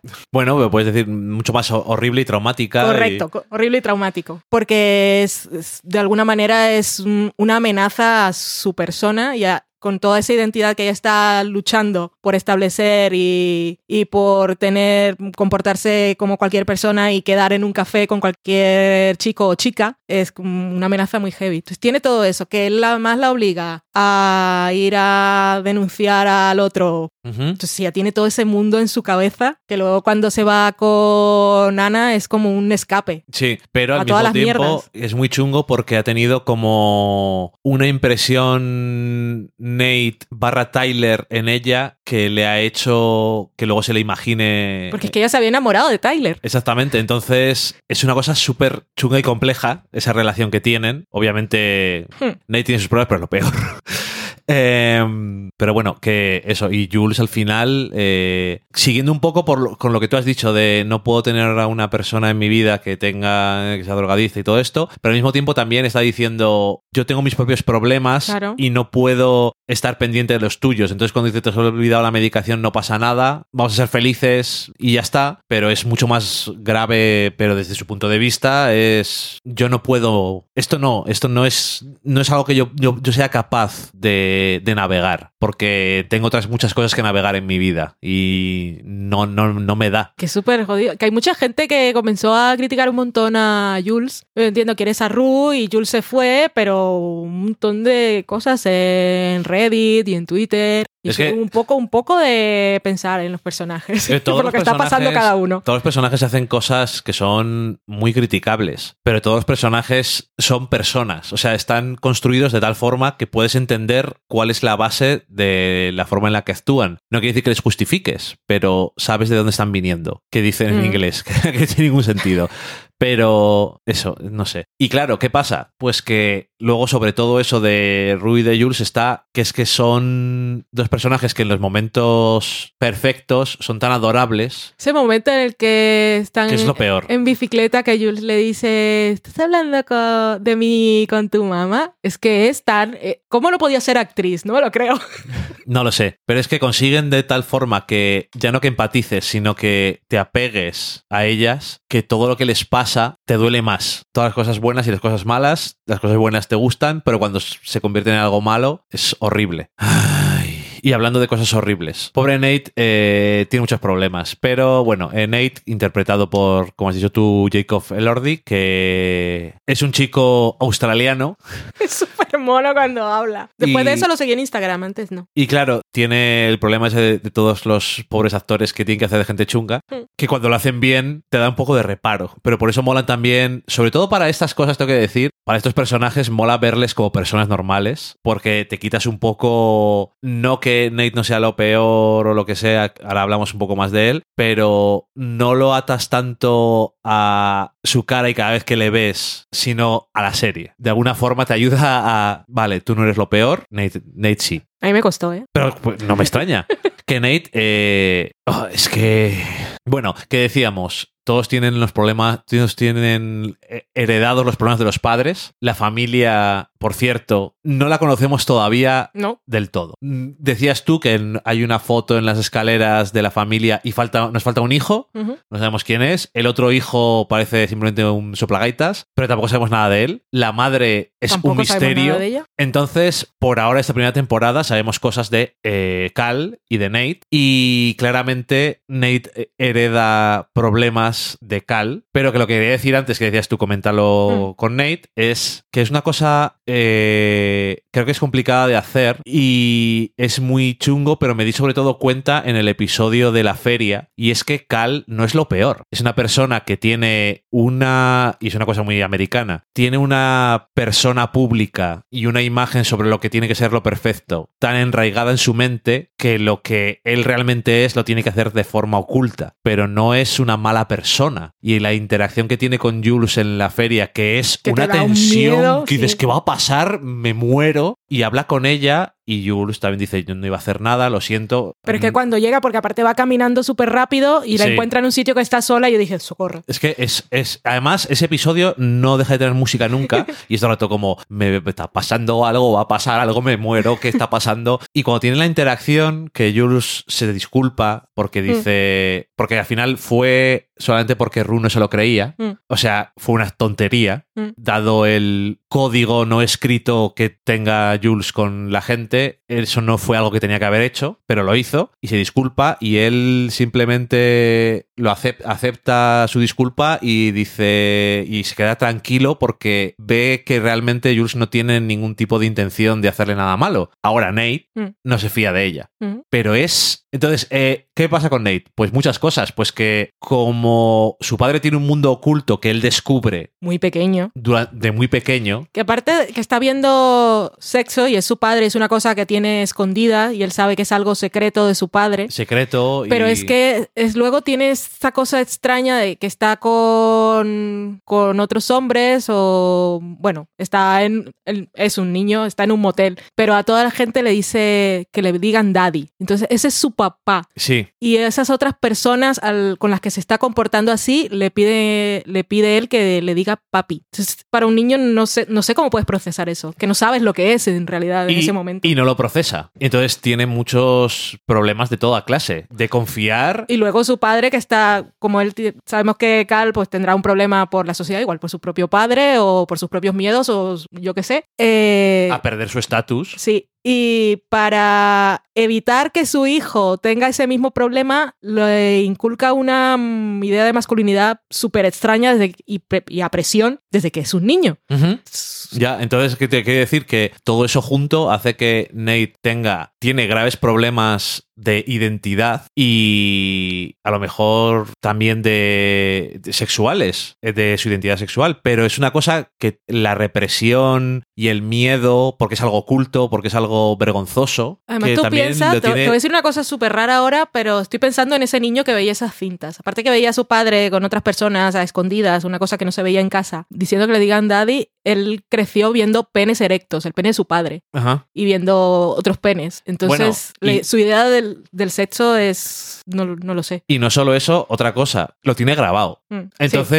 Quiero decirte, eso es una capa más que tampoco se habla mucho de ello, pero ¿para qué, para qué graba todas estas cosas? Mm. Y todo eso junto en la cabeza de un niño que después es eh, regado para que crezca como un árbol y sea eh, lo mejor de lo mejor y el más machote y el todo. Cuando te describe lo que le gusta, cuando describe Ru lo que le gusta de una mujer, que no se comporte como un hombre, que no hable como un hombre, que no lleve zapatillas de ir a correr, que lleve tacones, pero solo se puede llevar sandalias, pero si tiene las uñas no sé qué, que no tenga pelo, Lo que, pelo más, corporal. lo- lo que más le gusta es que no tenga pelo. Cuando habla de, Mm. de Maddie. es que decir, es todo en reacción a lo que hace su padre. Y, pero claramente tiene, tiene graves problemas procesando todo esto. Pero claro, como es algo secreto y todo eso, pues nunca podrá hablar con nadie de ello. Que luego, él en, eh, es en las, eh, en las charlas estas que tienen los actores hablando de su personaje en el canal de Euphoria de YouTube. Creo que es ahí donde él dice algo así, que él ve a Jules como la representación viva de lo que amenaza a su familia, pero es porque sabe que su padre Exactamente, estuvo sí. con ella y es como que ella puede contarlo. Creo que esa atracción que siente por ella, pero es un no quiero que se sepa lo que ocurre Sí, en mi es un- casa. es una atracción, pero es, es la representación literal y Mm. metafórica, porque es eh, todos esos eh, compañeros sexuales que ha tenido su padre en uno que sabe quién es.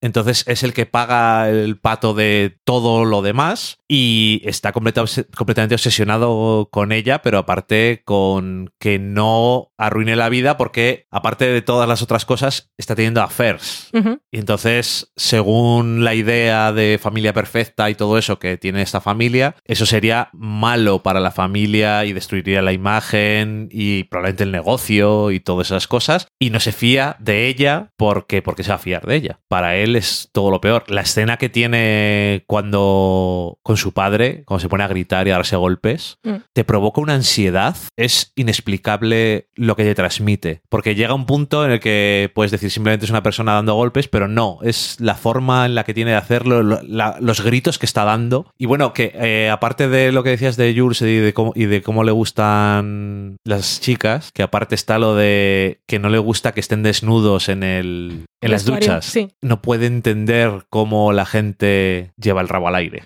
Y es toda su pesadilla todo ese tipo de cosas metidas en la mente de un niño pequeño, mezcladas con la sociedad, mezclado con todo, crean un monstruo. Sí, es un, un volcán, tiene dentro toda esa furia. Que luego la, la escena esa, cu- cuando el padre lo domina y es la que estabas diciendo del último episodio, que él tiene toda esa furia como que por fin saca, pero es para hacerse daño a sí mismo, eh, se ve una imagen... ¿Qué? No, iba a decir que también a lo mejor puede tener la imagen de las cintas. Sí, pero iba a decir que vi un cierto paralelo cuando él va a casa de Tyler la primera vez Sí. que lo machaca a golpes. Eh, hay una cama que nos tapa a nosotros Sí. el cuerpo de Tyler siendo golpeado, pero hay un espejo eh, detrás de ellos en el que él se mira cuando le está pegando. Y cuando el padre lo tiene dominado también hay un espejo, y en este caso Sí. es él el que está en la posición de Tyler, Es que, que, el padre le esté pegando. claro, vamos. y esa es la capa de lo de por qué está grabándolo. Mm. Ahí también tiene una obsesión diferente, que es lo de cómo se están viendo las cosas Sí. desde fuera. Mm. Es que tiene, esto tiene capa sobre capa como una cebolla. Sí. Es impresionante la de cosas que puedes pelar aquí. Pero que eso, que decía, lo decía el, el actor que cuando le estaban enseñando las cosas del fútbol americano, del rugby y el quarterback lo que hacía, Sí. de que es, siempre su misión era ver dónde iba a ir el jugador de otro equipo para tirar la pelota donde no tenía que serlo y adelantarse a los movimientos y que todo lo que hacía Nate durante todo el rato era adelantarse a los movimientos de los demás. Aunque no sean cosas que vayan a hacer, está todo el rato haciendo cosas preventivas. Es que hay- Y, y- y dejando semillas plantadas en sitios para luego utilizarlas para seguir haciendo cosas. que eso ahí entiendes por qué contactó con Jules la primera vez en la aplicación. Ajá, ya. Y era todo que luego él también se encontró sintiendo cosas o interesándose por ella o, o siendo todo lo honesto que no había sido en su vida con Sí. ella a través de esa persona falsa que usaba el nombre del chico que le había que había golpeado antes también pero lo hizo todo planificando que ella le enviara fotos para luego poder tener algo contra ella que en este caso fue lo de Tyler y que lo culpara pero podía haber seguramente lo hizo en un principio para tener cosas contra ella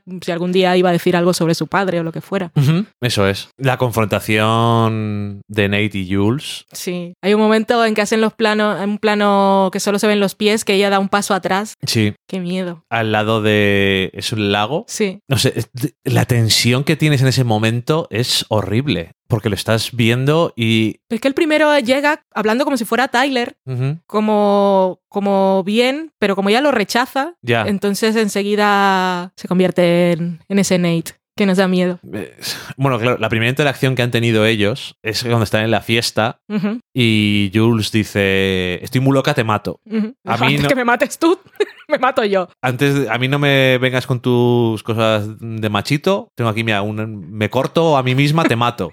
Si me mat- si- mira lo que me hago a mí, imagínate lo que te hago a ti. O también lo que decían, si me lo hago yo a mí misma, Por eso. los demás no me lo pueden hacer. Mm, Invincible. Es como lo de reírte cuando te caes tú o hacer chistes sobre ti mismo para que los demás no los puedan hacer. Ah, Pero- Todas las manipulaciones de Nate con el chico este y cómo. Bueno, en fin, toda esta locura. Es que. Es qué que cabeza. lo que quizás da más miedo y por eso también se te va a la cabeza, aparte de todas estas cosas que hemos contado, a que tiene algún tipo de psicopatía es lo calmado que está siempre cuando está haciendo las peores cosas. Mm. Luego con su padre pues pierde el control, pero cuando está haciendo Es la todo lo única vez peor, que lo ves perder el Cuando control. está esperando a Tyler en su casa y le está explicando las cosas y... Tienes dos opciones. Las dos son malas, pero una es menos. Puedes ir y, tú. y la vez que va a pegarle está todo tranquilo, luego se ducha, Es que es muy American Psycho. luego se ducha y se va, que también... Se pone es que su ropa, se lleva el paraguas. No me lo puedo quitar de la cabeza, porque está lloviendo. No me lo puedo quitar de la cabeza que cuando le pega y se está mirando al espejo y luego se ducha, es como si hubiera sido un encuentro sexual, pero de la forma más negativa posible. Es todo, es todo muy chungo. Luego ahí te deja de todas formas la propina de comentarte el privilegio. Porque Nate al final hace cosas, y, pero como es el hijo del Ya. rico y al, bueno, y, Y blanco. y blanco y no va a ir a la cárcel porque luego lía un montón de historias. Pero eso es en la cuando va Cal, que antes comentabas que te había gustado el, cuando va al colegio, que el primero piensa que es que han descubierto algo y va Sí. todo asustado y vomita. Y después, ah, no, es que mi hijo se ha metido en un lío. Eh, es la, la primera, cuando entra Cal a hablar con él, le dice, pero esto que están diciendo de Maddie, ¿lo hiciste? Y dice Nate, not really. Y le dice Cal, ¿admitiste que lo hiciste? Y dice, no. Te lo vuelve a preguntar, ¿lo hiciste? No. Así se hacen las cosas en estas familias. Eso, no really. No really no existe. Es no. No, pero eh, es, ¿dijiste que lo habías hecho? No, entonces no lo has hecho. Entonces no lo has hecho. A partir de ahora no lo has hecho. Porque luego el pobre Fez enseguida llama a la policía, que vale que tiene drogas, pero es que hay toda una historia, pero él no se iba a salir nunca con la suya. No. Aquí ya veremos lo que pasa. Que es muy chungo porque en el último episodio tienen la fantasía esa de matar a Nate, eh, Jules, de Jules eh, Rue, y vemos a Fez todo el rato haciendo de ninja y no sabes lo que está haciendo hasta cierto punto, y entonces no estás, no sabes si está, pero es como que pasa de Nate. Hmm. Este no es realmente mi problema. Y claramente no es un problema. El problema suyo es el puto monstruo ese. Hablando de cosas de medicinas y gente chunga, estábamos hablando Ya, de todo bueno, el sistema y era el puto doctor que trafica con drogas. Es un médico. Es que de verdad. Efectivamente. Y luego Eh, tenemos a un niño que va a sufrir las consecuencias de lo que ha visto, pero es un puto doctor. Y por cierto, ya que hemos hablado tanto de las cosas de los padres, ahí tienes a otro niño que va a tener problemas de mayor. Mm. Porque ha visto cómo molían a palos a su padre Y no ha hecho nada. y no ha hecho nada. Entre comillas. Que no sabía ni qué, qué está pasando. Hay un señor aquí. Ajá. Hay un señor con máscara. Pero que claro, es, es esa cosa, no sé lo que está pasando porque no tiene miedo, no grita, no, es que Sí, he es- bajado a tomar agua, me he encontrado esto y no tengo, no, no entiendo. La confusión de llegar a, a ese punto es como estoy tan me sobrepasa tanto que no sé lo que está pasando y lo que dicen eso de la reacción que tienes ante, ante las cosas de eh, pelear o huir, pero ahí está la otra que es la de te quedas parado, Mm. no sabes qué hacer, es, tu cuerpo no responde ante el trauma que estás sufriendo y ese niño socorro, por lo menos igual tienen dinero. Ya. Pero bueno, eh, eso, Pero- parte de la historia de lo que decías antes de la sanidad. Era un médico el que estaba vendiendo las drogas al puñetero monstruo este, Que sabe que está matando gente. que le dio el fentanil a, a Ru con la navaja. Oye, hablando En de, fin, de ay, Cal, que no se me olvide, socorro. otro momento en que lo pasé mal fue cuando va Minako, que va este chico Ujú. eh, a la habitación de motel Ah, ok. y que le dice, me llamo Minako, mis amigos me llaman Mina. Y le pone la música y comienza a bailar y Cal está ahí diciendo, es que no sé, está ahí todo, es que solo quiero hablar. Ujú. Eh, que no sé, ¿crees que esto, aunque sea en secreto, afectará a mis hijos? Y otro le dice, no tengo ni puta idea, hijo mío. Toda la gente me conoce como soy. Que es ese contraste de eres un puto reprimido, que haces todo escondido y, y, eh, Minako, Mina, eh, si dice Mina será, no, no me acuerdo cómo se identifica. Yo tampoco. Eh, Diré que se identifica como chica. Y ella dice, todos mis amigos saben cómo soy. Pero hay un momento en que está tan desenfadada como dice, yo he venido aquí a hacer mi trabajo, voy a escuchar. Y luego le dice, pues tranquilo, deja todos tus problemas y puedes desahogarte conmigo que yo soy capaz de aguantarlo todo. Y te cortan ahí y yo pensaba lo puto peor, hasta que no llega Nate y está en, en la escalera y le dice, oh, guapo. Y yo, oh, qué bien. Te digo, Entonces Cal lo veo como un psico, como veo al hijo, Ya. pienso que siempre va a ser lo peor, pero son, son, Pero tan, rea- compl- son tan complicados tus personajes. Sí, pero que yo no que me siento capaz de leerlos. que por eso digo que realmente Cal no es un monstruo, pero realmente tiene problemas, pero it'll eso, tiene tantos momentos en los que podía ser algo horrible lo que fuera a pasar Mm. y nunca pasa. Mm. Sin embargo, con Nate, todos los momentos que va a ser algo horrible, pasa eso. Mm. Y es lo peor. Y hablando de cosas malas que pueden pasar, eh, Nate lo hace, se lo hace a mucha gente, pero entre ellos a Maddie, que has comentado antes lo de su casa, que son pobres y tal, pero aparte, otra herencia de los padres, que ya sabemos que es una cosa muy americana, y es que el matrimonio de sus padres es como que no existe.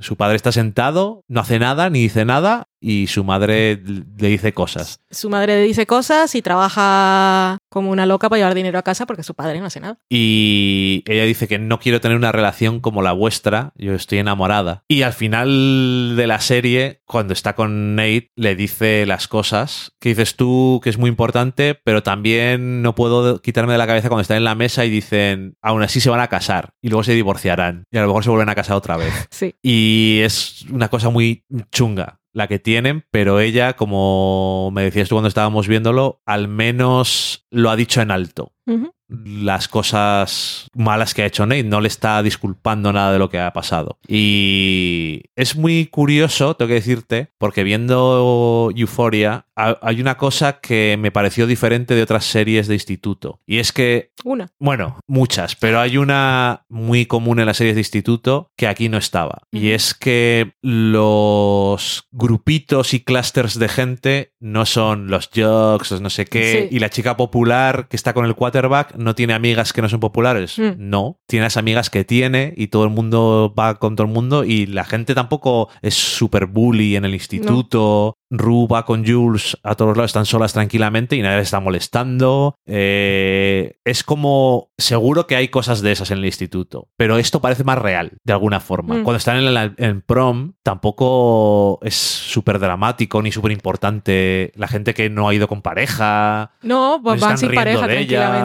No es un drama. Pero aparte de esa mesa en, el que se- en la que se sientan ellas es tan ideal porque la chica que va con Nate, Sí. después de que se da cuenta que el otro la había llevado para demostrar algo, para demostrar su masculinidad, porque había rumores, es lo que te están diciendo todo el tiempo y por eso va tocando las nalgas todo el rato, se sienta en la mesa en la que antes estaba Maddie. Y nadie dice, ¡Uy! Lo que... No, no pasa Te nada. sientes seguro. Que por cierto, eso es una. Hacen lo mismo en prom que en la fiesta, que es el primer episodio. Que es dar, ponerse celosos el uno al otro. Sí. Chorradas y se ponen celosos el uno al otro, pero él nunca puede aguantar. No le da ese tipo de, de cosas. Es- no sé. Eh, pues eso, que Maddie es chica popular y no sé qué, pero realmente no es el estereotipo del personaje ese en relación con otros, sobre No. todo con otras chicas. No, no, no, no lo es. Y cuando está enfrentándose, está, les ha reunido, eh, no me acuerdo en qué episodio es, pero eh, les ha reunido casi para preguntarles una cosa, pero al final no se la pregunta. Y se enfada Maddie con Kat y le está diciendo que le gustaba más como era antes. No le está echando en cara más que a que ha perdido el sentido del humor, que ahora es muy cínica son cosas como muy diferentes de lo que normalmente suelen hacer en este tipo Mm. de series con los personajes. Y eso me gustó mucho. Sí. Porque me parecen más, más reales, me parecen más personas, menos arquetipos. Son todo mucho más complicadas las cosas. Mucho más complicada, sí. De Maddie en su presentación de personaje, vamos, te cuentan todo lo de su confidence, que se dio cuenta desde pequeña, luego lo de su madre, o sea, aparte de lo de la relación con el padre, que se dio cuenta que había, que estaba, bueno, es que lo dice literalmente así, están las dos clases de mujeres, la que se arrodilla a arreglarle las uñas de los pies a una y la que entra y se sienta. Y dije, yo quiero ser esa, como no quiere lo que está en su casa, ha entendido que esas mujeres que, y que ella decía, es que no hacen nada, simplemente tienen maridos que tienen dinero porque es se van por la mañana a arreglarse las uñas, ella es lo que ha pensado que necesita para su vida. Y cuando, creo que en el final de su presentación, que ya ha pasado lo de Nate y Rudy dice, eh, ese día sintió, se sintió tan mal que tenía ganas de vomitar, pero no era por la violencia en sí, sino porque sabía que a pesar de lo que él le había hecho y lo que le hiciera, iba a seguir enamorada, que eso es muy chungo. Eh, y es un poco aparte de todo lo que habla Euforia y de los traumas que arrastran de los padres y de todas esas cosas, parte de la adicción de Ruth, todas, todos tienen adicción a sí. algo que es ajeno que necesitan para sentirse bien, Y para validarse. para validarse. Y en este caso, Maddie pues, pues tiene a Nate o esa idea de hombre que, que Nate es un chico que tiene dinero y es guapo y la trata como una reina y le da los abrigos que le daba el otro a Sharon Stone en, En Casino. En casino. Y, y- y todos tienen esa adicción. Jules, esa necesidad que tenía en que los hombres, los que fueran y los que había encontrado que era lo único que podía, que pensaba que podía acceder, le dijeran que era, bueno, que le hicieran sentir mujer. Que la validaran como mujer. Sí, que ella, lo que ella sentía que era, pero que por todas las cosas que ha vivido, pues eh, tal. Em, casi, pues ya también, la, esa necesidad de también en los chicos. Eso, el padre que fue a robar dinero a medianoche a su casa, haciéndole creer Bueno, ¿Qué eh, tal? y podemos hablar de Maddie, eh, de Casi, porque, para no liarnos mucho, porque el programa ya es más largo que nunca. Vale, Y es que se nos va porque nos encanta Euforia. sí, y tengo calor. Bueno, y casi que es lo mismo. eh, la validación de los hombres Mm. con- constantemente. Quiere tener un novio. Y, que se enamora ser- enseguida. Y me, se enamora de cualquiera. Cualquier hombre que medio la trata bien dice, este es el... Tengo que decir que McKay, probablemente eh, McKay no sea... Probablemente no sea el peor hombre que se podía haber encontrado en el mundo, pero al mismo tiempo me gusta también cómo está retratado como una persona que también tiene un montón de inseguridades Mm. y sobre todo se nota un montón en la escena que tienen cuando se van a acostar y entran los otros Sí. gilipollas a hacerle alguna tontería de estas de novatos o lo que sea y que luego ella está asustada porque se ha puesto a llorar y siente empatía por él pero luego quiere acostarse con ella de todas formas y ahí es cuando se queda embarazada además. Y obviamente la reacción que tiene cuando le dice que está embarazada y todo eso no le hace... Se siente, una vez más yo creo que se siente un poco traicionada también por todo eso. Pero sí, está súper obsesionada con esa, esa aprobación masculina y enseguida que encuentra a alguien se engancha a ella. Mm. Y hablando de aprobación masculina, Kat, otro personaje que además es de los mejores arcos que tiene para mí porque es muy completo. Otras historias quedan muy abiertas. Sí. Y esta también, pero tiene un cambio, tiene un arco muy completo. Y empieza lo que te decía antes que me gustaba, que no todo el mundo la trata normal, es amiga de ellas, pero es virgen y tiene inseguridad sobre eso, porque está insegura sobre su cuerpo. Y una vez más necesita validación sobre que es sexy y todo esto, y lo encuentra con esto de las, las cámaras y demás, y estos hombres que necesitan que les humille. Y, y es muy horrible verla como con todo ese proceso se vuelve tan cínica de las relaciones con los hombres. Y este chico que es majo y está interesado por ella de forma genuina, cuando piensa que le ha rechazado, que está hablando con otra chica distinta que parece muy atractiva y que luego no era nada, eh, se siente más insegura y ya es el, el catalizador para irse totalmente a cuando habla con ella que quieres follarme, pues venga, hazlo ya. Y cosas de ese tipo que es todo no importa nada y ahora estoy muy segura de mí misma y todo eso, pero ha perdido algo, ha perdido un poco su alma con esa seguridad falsa a lo mejor que ha encontrado. Sí, es todo una armadura. Y, Y luego al final- Esa relación con el sexo de, es que se- seguramente es lo único. Además, siempre les entra así: es que me vas a pedir esto, pues lo hacemos ya. O sea, se. se Sí, cuando está hablando con el chico de la tienda de deshumaniza ropa. un poco en su relación con el, con el sexo. Sí, Y cree que se empodera sí. a través del sexo. Y Eso es, es. todo falso. cree que se empodera y... Pero eso, lo que decía que me gustaba el arco porque en el último episodio parece que tiene un poco una revelación de que realmente no lo estaba viendo de la mejor forma o de la forma más sana o llámalo X, que el sexo no tiene por qué ser malo y ser y sentirse aprobado por los demás está bien, pero ni esto es lo importante ni el sexo es tampoco importante. No sé, no es importante, pero es importante.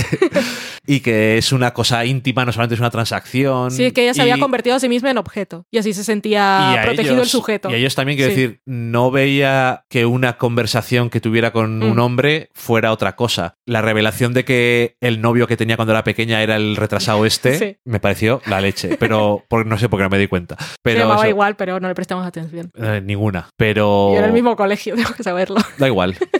Se te olvida. Sí. Porque es un chico que la ha rechazado porque sí. Eh, pero luego eso, el final es muy bonito. Al final, eh, es que esa, esa frase que dice, ¿se llama Ethan? Eh, sí, ¿no? Se llama- Es tan, es tan que la quisieran todos los guionistas de comedia romántica, es que ninguno va a ser una frase tan perfecta como esa. Eh, Él le dice, eh, sí, este es... ah, dice- creo que ella le dice algo así como que me vas a hacer daño o nos vamos a hacer daño y él le dice, sí, tenemos 16 años, estamos en el instituto, seguramente eh, nos vamos a hacer daño, pero yo me voy a encargar de que sea yo el que sufra. ¡Qué bonito!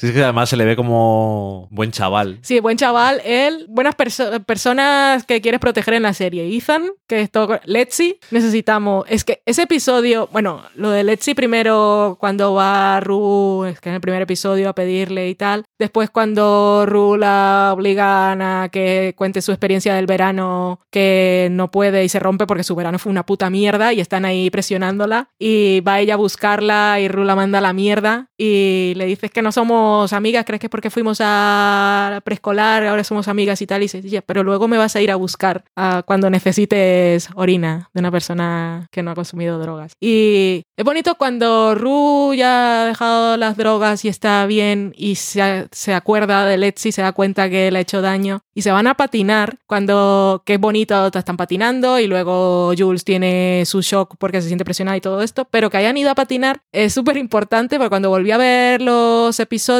cuando están hablando de que eran pequeñas, eh, están en una fiesta que era, igual tenían 5 o 6 años y están patinando. Ah, ok. Entonces eso es bonito. Bueno, y el, ah, el episodio de la fiesta... eh, ¿De Halloween o no. disfraces? Sí, es la de Es Halloween, Halloween, sí. que Letzi las cuida a todas. Está Sí. todo el rato pendiente de todas y las protege y manda a McKay que su hermana se fue, pero es que está súper atenta. Es que es un ángel de luz. Y luego le ayuda a Ru con su hermana para asustar al otro. Sí. Cuando hacen la rutina De The Wire. Es que son un dúo.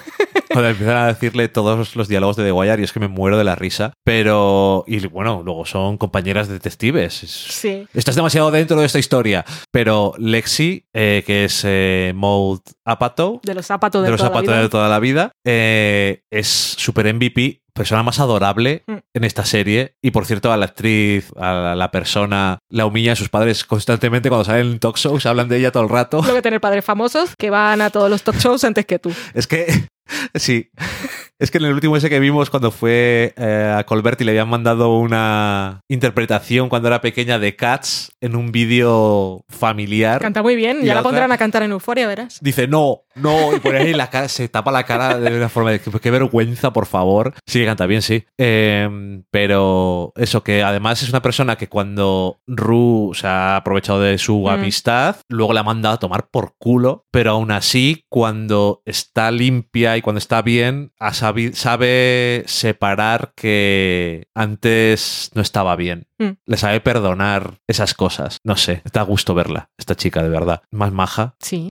Fez y Astray, que tienen seguro una historia también Es que es un súper niño. dramática. Bueno, y al final lo vemos ahí, que, que no sabemos qué ha pasado al final, en esa casa. Ya. Pero es que Astray es muy pequeño, ¿vale? Que sí, es muy gracioso, cómo domina todas las drogas, y cómo te cambia Bitcoin, cómo te hace tatuajes. Pero es que es un niño. Es un niño. Es que esa historia es muy, muy jodida, pero además eh, en todo lo de Fez y tal, que es como muy ligero, pero cuando está Rui le dice vete y no Mm. se va.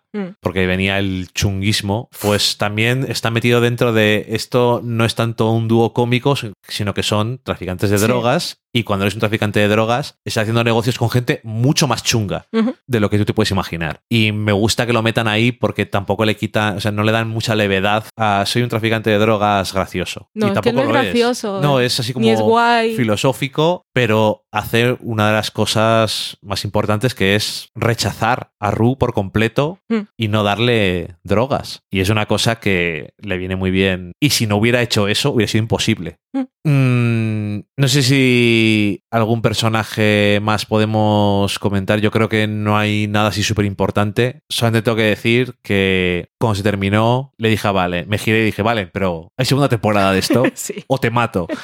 Aunque no tengas nada que ver con HBO. Y la hay, ¿verdad? la hay, sí. Mención especial para el director de la escuela, que es un señor mayor que no sabe lo que pasa en el mundo y entonces cuando sus alumnos controlan de cosas de imagen corporal y de patriarcado y de tal, se queda sin herramienta. Se le hace herramientas, pero también se le ve con buena intención, pero dice, no estoy haciendo bien. No, no, a ver si voy a meter en un lío más grande porque no- estoy no, lo- fracasando continuamente. y el hombre se eh, va a su casa a llorar. utilizan su incompetencia en ese aspecto mucho en su contra para hacerle sentir incómodo y decir, no puedo preguntar más cosas de estas o la voy a liar. Estoy metiendo en un jardín y no sé lo que es un jardín.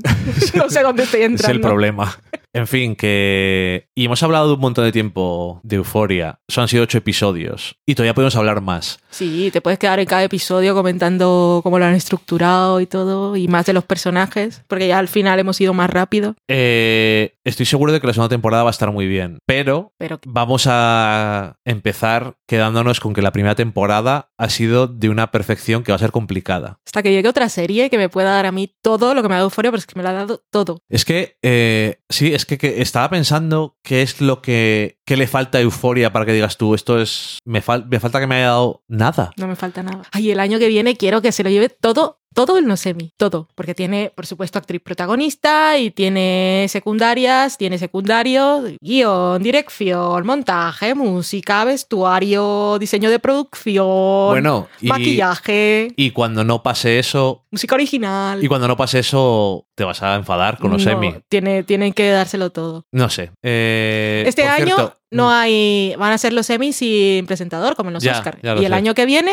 sin presentador también, y pone Euforia. Es la noche de Euforia. La noche de Euforia y todo Euforia y todo el rato la música de Euforia En loop. en loop. Eh, que quería terminar solamente preguntándote yo a ti una cosa. Que tú te enteras, que yo no me entero de nada, eh, ¿ha habido algún tipo de polémica más estúpida con Euforia No. en Estados Unidos? O sea, solamente la tontería. Cuando pusieron a contar los penes, Sí, solamente la estupidez que esa, era ¿no? gente mayor, Y que está. que deberíais de pensaros en qué habéis gastado el tiempo en contar penes de chicos adolescentes. Em, pero que me fastidia mucho cuando esas cosas normalmente me fastidian porque son chorradas como pianos, pero sobre todo cuando eso es lo que más se oye y no da tanto pie a que la gente hable de lo buena que es esta serie. Todo es bueno. Y aquí hacía tiempo, la primera temporada de Killing Eve me pareció también de una perfección de la leche, pero además Euforia y Killing Eve estaba muy bien también visualmente y eso, pero esta serie es otro nivel. es un nivel diferente. Hacía tiempo que no veía una serie tan buena. Es difícil que otra. Ojalá, ¿eh? Porque me encanta. Me encanta sentirme tan eufórica viendo algo. Tengo que decir, y como te dije el otro día, aunque no lo sean de alguna forma, maravillosos son los tiempos en los que vivimos en los que puede haber cosas que Euforia. Mm. Y esto no habría ocurrido en ninguna otra época de la ficción y está guay. Que se Ujú. puede hacer todo tipo de cosas extrañas de alguna forma, de otra forma muy concretas, de otra forma muy universales. No sé, qué maravilla.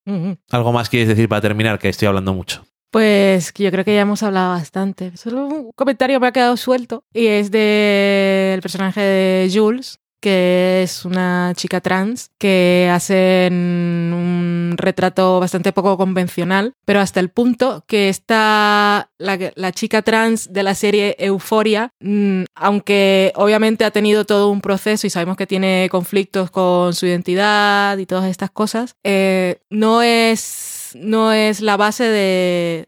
no, no se han quedado en contarnos... No es una chica que de repente ah, va a entrar en transición y ese es el conflicto que tiene. No solo eso, sino lo que me parece más relevante eh, en las decisiones que ha tomado Euforia es que la chica trans de la serie, que en otro- cualquier otra historia sería otro conflicto y otro drama, es eh, la persona que, que seduce intelectualmente o a la que aspiran otros personajes. Por ejemplo, Nate ve en Jules eh, esa cosa a la que él nunca va a llegar, que es ser el mismo. Y cuando está hablando con Rue en el último episodio, le dice que es una chica que seguro va a conseguir todo lo que quiere. Para Rue también es la idealiza. Eh, entonces eso me parece curioso en la serie. Bueno, estamos, si tenemos suerte, en un siguiente paso en el retrato de personas trans en la ficción, porque Transparent fue una cosa muy importante, pero el conflicto principal era el hecho de la transición Y contárselo a la gente. y contárselo a la gente. En este caso, ¿no? Y aquí. O la es- vergüenza de contárselo no es a la que, gente. No es que no sea un factor, Mm. es un factor porque es una cosa importante. En, aunque no sepamos en qué ciudad existe, está en nuestro mundo. Mm. Y es importante, pero no es- se trata de eso. Es, es otra cosa. Y está guay. Mm. La verdad. Queremos ver más Euphoria ya. Sí, ¿Dónde está? año. O que nos enseñe por lo menos el guion de algún episodio. Que nos reímos. Eso. Y todas las- todos los detrás de cámaras, mientras tanto. Y la banda sonora en Spotify original. Y cuando empiecen a rodar me voy a enterar porque he comenzado a seguir a todo el equipo, toda la gente random que van mencionando los actores. no sé qué, ayudante de maquillaje, maquillaje. que etiquetan. Tengo un montón de gente. Me enteraré de algo seguro. Eso Espero. que sepáis es una de las verdaderas marcas de que a Valen le gusta mucho una serie. Quiere saber todo sobre todo el mundo que la ha hecho. Eso es. Ya está. Muy bien. Un especial inesperado, pero necesario. Sobre todo para nosotros mismos. Sí, lo es. ¡Adiós! Adiós. Acabáis de saborear un programa del podcast Del sofá a la cocina. Para prepararlo hemos usado los siguientes ingredientes. Un Dani, una Valen y una licencia Creative Commons, reconocimiento no comercial compartir igual.